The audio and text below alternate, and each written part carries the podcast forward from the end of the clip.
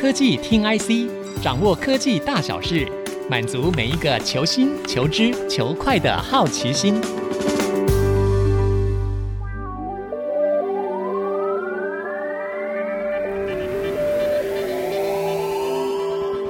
这里是 IC 之音竹科广播 FM 九七点五，我是节目主持人何志忠。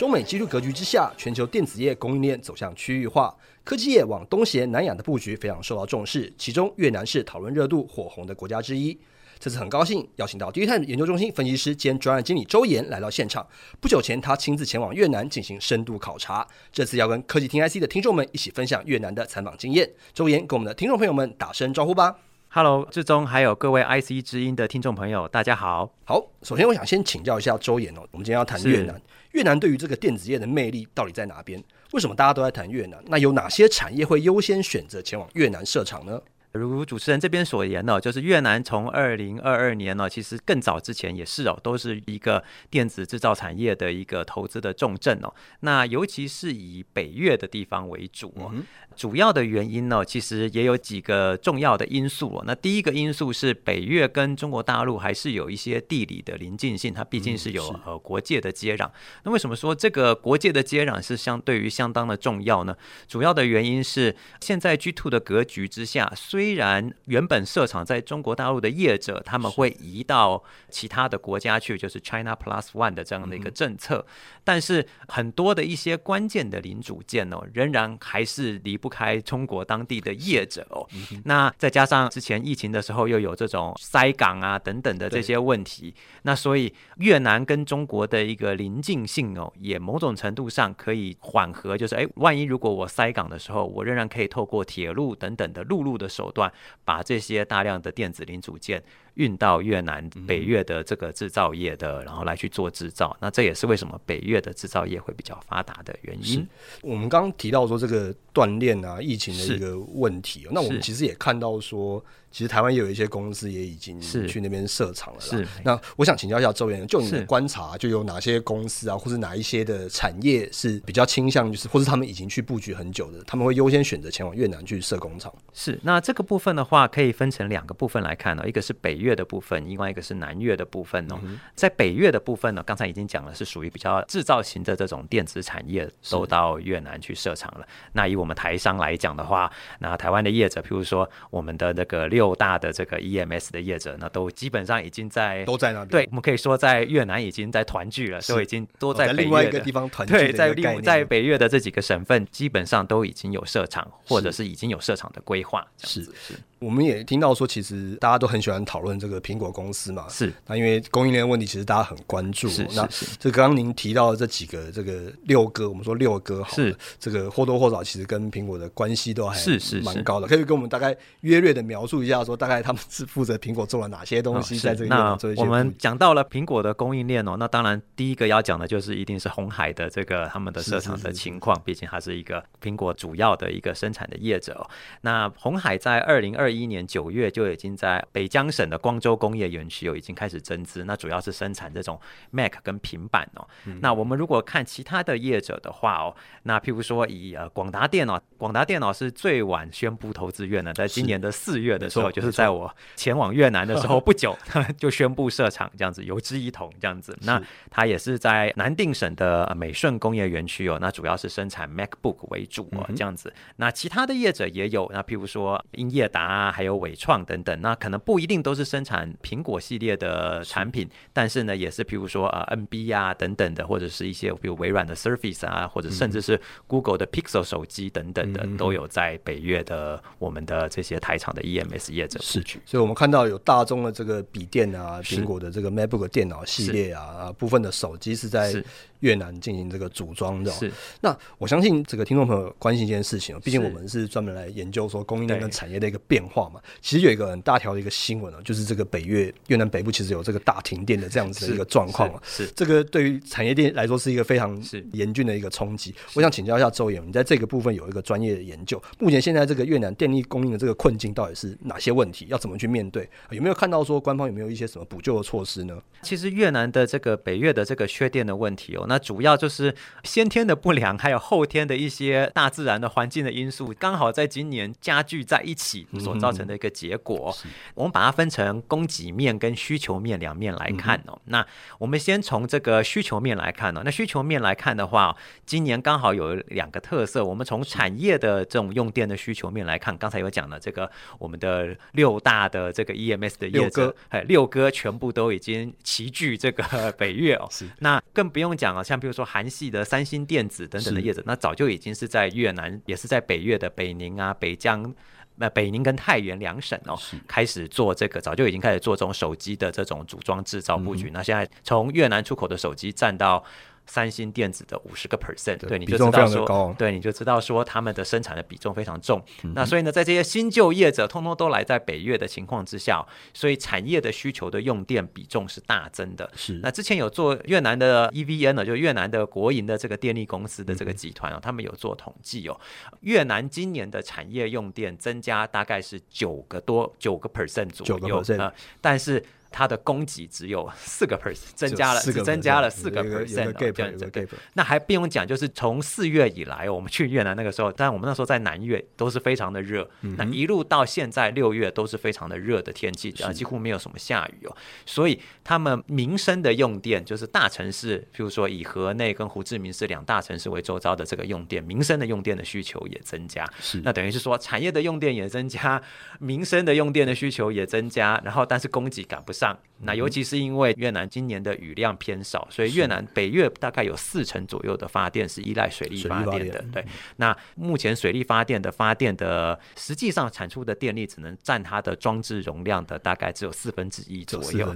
所以就是那需求本来就已经大增了，那供给又大幅的减少，所以就会影响到北越整体的电力供应的这个情况。这样子，其实这个电力的问题，好像我们好像在哪边也听过，就其实台湾也讨论很多的关于。熟悉的一个议题，没错没错。那我我想请教一下周岩，那是其实这个越南政府他们有没有一些什么补救措施，想来稍微 帮忙一下？嗯、越南目前的补救措施哦，以我们目前的这样子的观察哦，第一个是他会想要加强火力发电厂的发电的这个机组的量哦，嗯、那。主要的一个点就是，其实越南的火力发电厂哦，在北越的部分呢，大概也只有七十五 percent 的装置容量有发到电。那其他的一些火力发电厂没有办法发电，也有很多的原因呢、第一个可能是，譬如说燃煤机组可能过于老旧，那也有一些是燃气的机组。然后可能是越南的这些的天然气的这些管道也是相对比较老旧。那在这样的一个情况之下，天气很热的时候散热可能不足。虽然有这样的机组，有这样子的发电的这个容量，但是可能实际上发不出电来。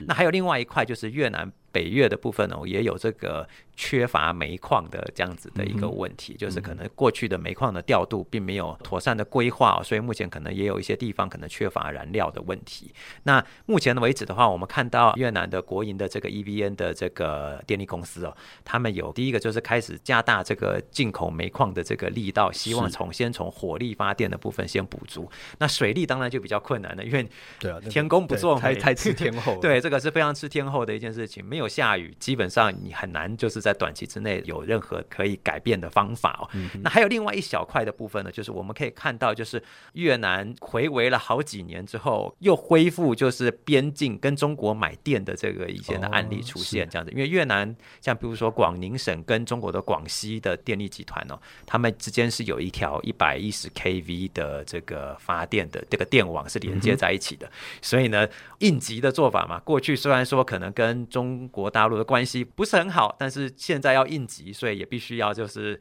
要重新这个恢复、一些调整，对，做出一些调整，然后紧急做一些买电的这样子的一个措施，这样子。是，但是目前我们听到的这些实际上的状况，就是即便是这样子来讲，目前的电力供应的状况可能仍然是杯水车薪，所以仍然我们也仍然有听到一些消息，可能就是有一些工业区啊。分省这样子轮流开始停电的这样子的一个消息，这样子，所以看起来这个除了电力问题之外，这个电力问题其实影响真的还蛮大的。我很好奇，我刚刚谈了很多这个目前呃越南缺电的一个一个状况。那这个周燕其实你也知道说，其实台湾我们都谈五缺嘛，是是，就是有很多不同的因素影响到我们科技业的布局。我想请教你，哦越南还有什么问题是除了这个电力之外，还会影响到科技电子业在那边的布局状况？比如像是不是工资啊、环境啊，甚至是地缘政治，是不是都是一些变数呢？是。那我们来一一的来来去剖析一下。首先，先从当地的人力的状况来做一个分析哦。那就我们知道，就是其实越南当地在这种电子制造业就业的劳工哦，那就越南的政府的官方的统计数据有、哦，他们大概公布到二零二零年的数据为止，大概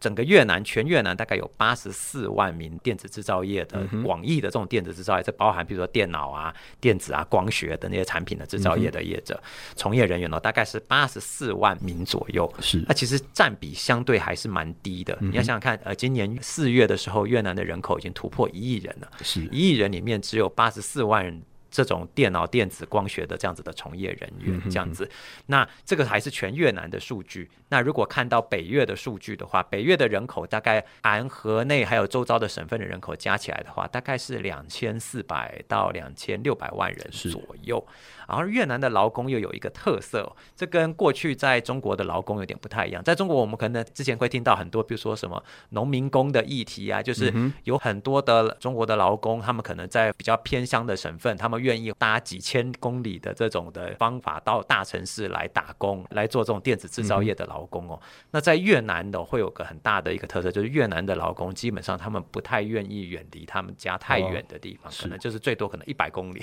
所以他们不愿意就是。就是、对对，所以越南劳工有个特色，他们相对比较，对，他们比较，他们比较顾家，所以你不太可能，譬如说，很少听到就是，哎，南越在胡志明市的劳工愿意千里迢迢赴集到北越来打工，或者是来电子产业来做工作。所以我们在看越南的这个劳动力供给哦，必须要把它分成北跟南两大块来做去看，不能够把它视为说，哦，越南有一整个一亿的劳工，就认为说，哦，越南的这个一亿的劳工。都可以为北越的，特别是我们台上集中的北越的那边的业者来做，就全部都移到那，都把它全部都把它可以移到那边去做思考。这个是跟过去中国大陆的劳工有一个很大的不同。了解。好的，我们在上半段的讨论当中聊了一下这个越南对于电子业的魅力到底在哪边哦，然后还有一些台湾的知名大厂前往布局一个状况。然后这个周衍跟我们非常详尽的分析，也包括像电力啊、人力资源分布的一个情形哦。是我们休息片刻，欢迎各位听众朋友再回到科技厅 IC 下半段，我们继续来聊聊下半场更精彩哦。周衍他亲自在这个今年上半年这个深度考察了越南，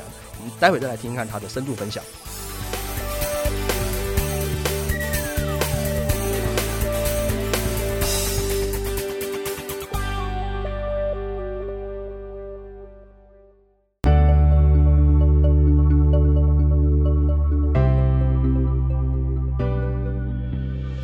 各位听众朋友回到科技听 IC，我是节目主持人何志忠。我们的节目除了在 IC 之音官网 AOD 可以听到之外，大家也可以上 Spotify、Apple Podcasts、Google Podcasts、KKBox 搜寻科技听 IC。周岩，经过疫情这几年，其实大家有好一段时间没有出国了，是但是这个今年上半很难得，你亲自前往越南进行这个深度考察。那我想要跟你请教一下，你这次去发现了什么样的一个变化？然后，因为我们知道说，其实这个。三星电子在越南的布局，听说是非常的庞大的。请你跟我们分享一下，说你这次去看到了什么东西？是。那我们这一次主要是跟我们的社长一起去到这个南越的几个省份呢，那主要是包含胡志明市啊，还有平阳省等等这些的省份哦。一下飞机哦，一在机场里面哦，我们就对三星留下非常深的印象。是，主要的原因是我们发现就是，譬如说啊，越南的这个胡志明市的这个新山一国际机场里面的所有的显示航班的这些的这种电视的这些设备哦，都是三星电子的，铺天盖地，对，铺天盖地。然后下面就是应该也是三星电子，可能也是有赞助，因为下面就直接贴他们三。新的这种广告的宣传这样子，然后我们以为这样子就结束了跟三星的这个碰面了，殊不知我们一出境出到这个外面要准备搭车到其他的省份的时候，看到的这个机场前面的一整排的 T 霸的广告，也全部都是三星的啊，这次是全部三星各种系列的手机，从 S 二十三啊到 Flip 啊到 A 系列啊，一整排都是他们三星系列的手机哦，所以你可以看到就是三星在这个地方在制造布局很深，那在这种。行销当地市场的行销上面布局也蛮深的，真的，就是不管是这个生产还是这个打广告，都非常的凶猛啊。是，那这个周衍你好像对这个三星的产品还蛮有研究的。是是。那我我想请问你一下，三星的制造在越南这边大概是怎么样一个状况？它到底有多大的一个比重？是。那我们刚才有讲到了，三星在北越的制造主要在北宁跟太原两个省哦。那它主要是生产的是这种消费型的呃。电子的这个部分呢，那主要是以手机跟平板为主。嗯、那我们这次去的这个南越的部分呢，其实三星也有布局。三星在南越的布局哦，主要是以电视的布局为主，所以是生产电视然后组装。那三星在南越的电视的厂主要在胡志明市哦、嗯，那这也是三星主力的出产电视的一个生产基地哦。大概它这个厂的九成的这个电视哦，都是在南越的胡志明市的厂生产的。所以我们现在在台湾，包含在台湾买到的三星电视都是也有对，还有很大一部分都是在越南制造的。是是，这个三星应该很早就过去越南，是大概在二零一零年、二零一三年左右就已经去了，这样子比我们台湾的业者更早一些些。这个我们刚刚有聊到说他们这个劳工的一些问题哦，那包括像这个薪资啊、水平啊，包括像他们这个不太愿意离对劳工的一些特性 啊，其实跟台湾跟中国大陆都有一些异同啊。这个我在想再多请教一下周伟，你到底大概怎么看这样子的一个状况？那刚才有提到，就是譬如说，哎，目前来讲的话，越南的基本的薪资就最低的这个月薪哦。相对来讲是属于劳工是比较低价的。那目前来讲的话，他们把他们的薪资分四级哦，我们就以最高的来看，最高的就是胡志明市跟河内这两个城市，他们的最低薪资大概是四百六十五万左右的这个越南盾，那折合大概美金大概就是一百二十元到一百五十元美金一个月左右是最低薪资的部分。了解。那所以以这个第一线的城市都只有这个一百二十到一百五十美金左右的这样子的一个月薪哦。那如果在其他的省份，可能还会。会相对更低一点，更低一点，所以相对就是廉价的劳动力，目前仍然是越南的劳工里面最大的优势。那越南的人均的人口中位数平均也是在三十岁以下，所以又年轻，然后劳动力又廉价，这也是为什么电子产业会愿意跑到越南去的原因。所以我们看到其实有很多，大部分都是系统组装那一段，EMS 厂。那我看这个周岩所提供给我们的这个研究报告里面也提到说，像一些半导体的比较后段的封测，因为他们也是比较劳力密集的一个产业嘛。是是，那其实相对来说是比较适合在越南做一个布局的一个状况。是，不过我想其实。呃，最近有些新闻我也听到说，哎、欸，有些这个 design house 就是 IC 设计的公司，那开始扩大在这个越南的一个 RD 的一些人力哦、喔。那我我想请教一下周岩哦，这个你研究越南这一段时间，你认为说除了现在现有的这个系统组装或是劳力密集的产业之外，其他领域你看到什么样子的一个发展潜力吗？是，那这也是同样分南北来看，跟我们台湾一样，有些南北的不同的差异哦。那北越的部分主要在封装上面仍然是以制造为主这样子，那南越的部分的话，就会比较偏向于 IC 设计的这些产业。为主哦，像我们在胡志明市里面有一些的这些 IC 设计的一些业者，也都有在这个胡志明市的周遭有设厂这样子。那主要就是做比较小规模的这种 IC design 的这样子的事业为主，这样子是了解。这个整体来看，因为其实哦，我相信这个实际有这个产业研究经验，并且去越南深度考察的这个这样子厉害的分析师不多。想再请教一下周岩哦，就是你在这一次的越南之旅当中，你有没有看到说一些台湾可以借鉴或是看到的一些前瞻的一些趋势？也跟大家分享是。那第一个也是，就是越南从五月到六月开始出现这个缺电的这个问题哦。其实我们也可以看到，就是因为越南的电网在中越的地方比较受限，所以它比较没办法南电北送的这样子的一个议题哦。所以我觉得也是建议，就是各个业者的部分呢，就是不一定每一个全部都要挤到北越的地方，适当的时候也可以考虑到一些南越的地方，因为如刚才我们讲的，第一个是电力的问题是没有办法从北。拉到南，或者从南拉到北。那另外一个议题也是，就是越南的劳工相对比较不愿意非常远的离家背景。嗯，那越南的两大人口的集中地，一个是在北越河内为中心，另外一块就是以胡志明市为中心的这两个两人口的集中地带。所以看起来这样子的趋势，就是短期之内有比较难有一个比较大的一个改变，欸、除非老天爷赏一点愿意下雨，这个会是一个最快的解决方式。这样子。但我我想请教一下，说因为其实大家谈论这个供应链重组这件事情哦，现在近期大家讨论越来越多，就是东协跟南亚的一个状况。可是其实我们也知道，说其实东协当中，就是各个国家其实有不太一样的，对他们的差异性蛮大。对，我我想再请教一下周岩，那你看说，如果说越南在东协当中，你觉得他们的优点跟缺点大概会是哪些样子一个状况？首先呢，第一个是越南，因为它是在属于东协的国家的成员国里面呢，所以东协跟印度是有签这个自由贸易协定的，所以理论上。东协的所有的这些的产品，在这个 FTA 的规范里面的产品呢，输入到印度都是可以免关税的这个部分。当然，印度政府可能有一些政策上的一些的这种改弦更张，可能比较快，可能不完全遵守。但是大部分我们看到的，就是东协跟印度之间的贸易呢，其实他们是有 FTA 的这种签订的这样子。那另外来讲，我们以东协自身内部来看的话，越南大概在东协里面扮演的这个制造的地位哦，大概目前来看的话，初步看起来，以目前的现状仍然。然是以电子零组件比较劳动力密集的这种组装制造为主哦。嗯、那当然，刚才有提到的，可能有一些后段的一些封装，好，譬如说记忆体的组装，或者是 SSD 的组装，是那以及譬如说一些小量的，譬如说 MCU 的这种设计，在越南可能会慢慢的发展起来，这样子。嗯所以，我们其实看到说，其实越南也开始跟大家想的不一样了。虽然说，我们看到说，这个有一些国际的这个金融纸对他们的预估，好像今年越南的好像没有达到他们原本的一个预期。但我相信，这个还是后续，包括像科技听 IC 的这些听众朋友们，这个对于后续越南的发展也感到相当有兴趣哦。那这次我们科技听 IC 一起跟听众朋友们聊聊说，二零二八年上半这个 DTimes 研究中心的分析师周岩亲自考察越南的深度分享。那包括像系统厂、品牌厂，甚至是一些零组件业者的一个布局状况。那我们这次感谢周岩，我是何志忠，各位听众，我们下次见，拜拜。本节目由 DigiTimes 电子时报与 IC 之音联合制播。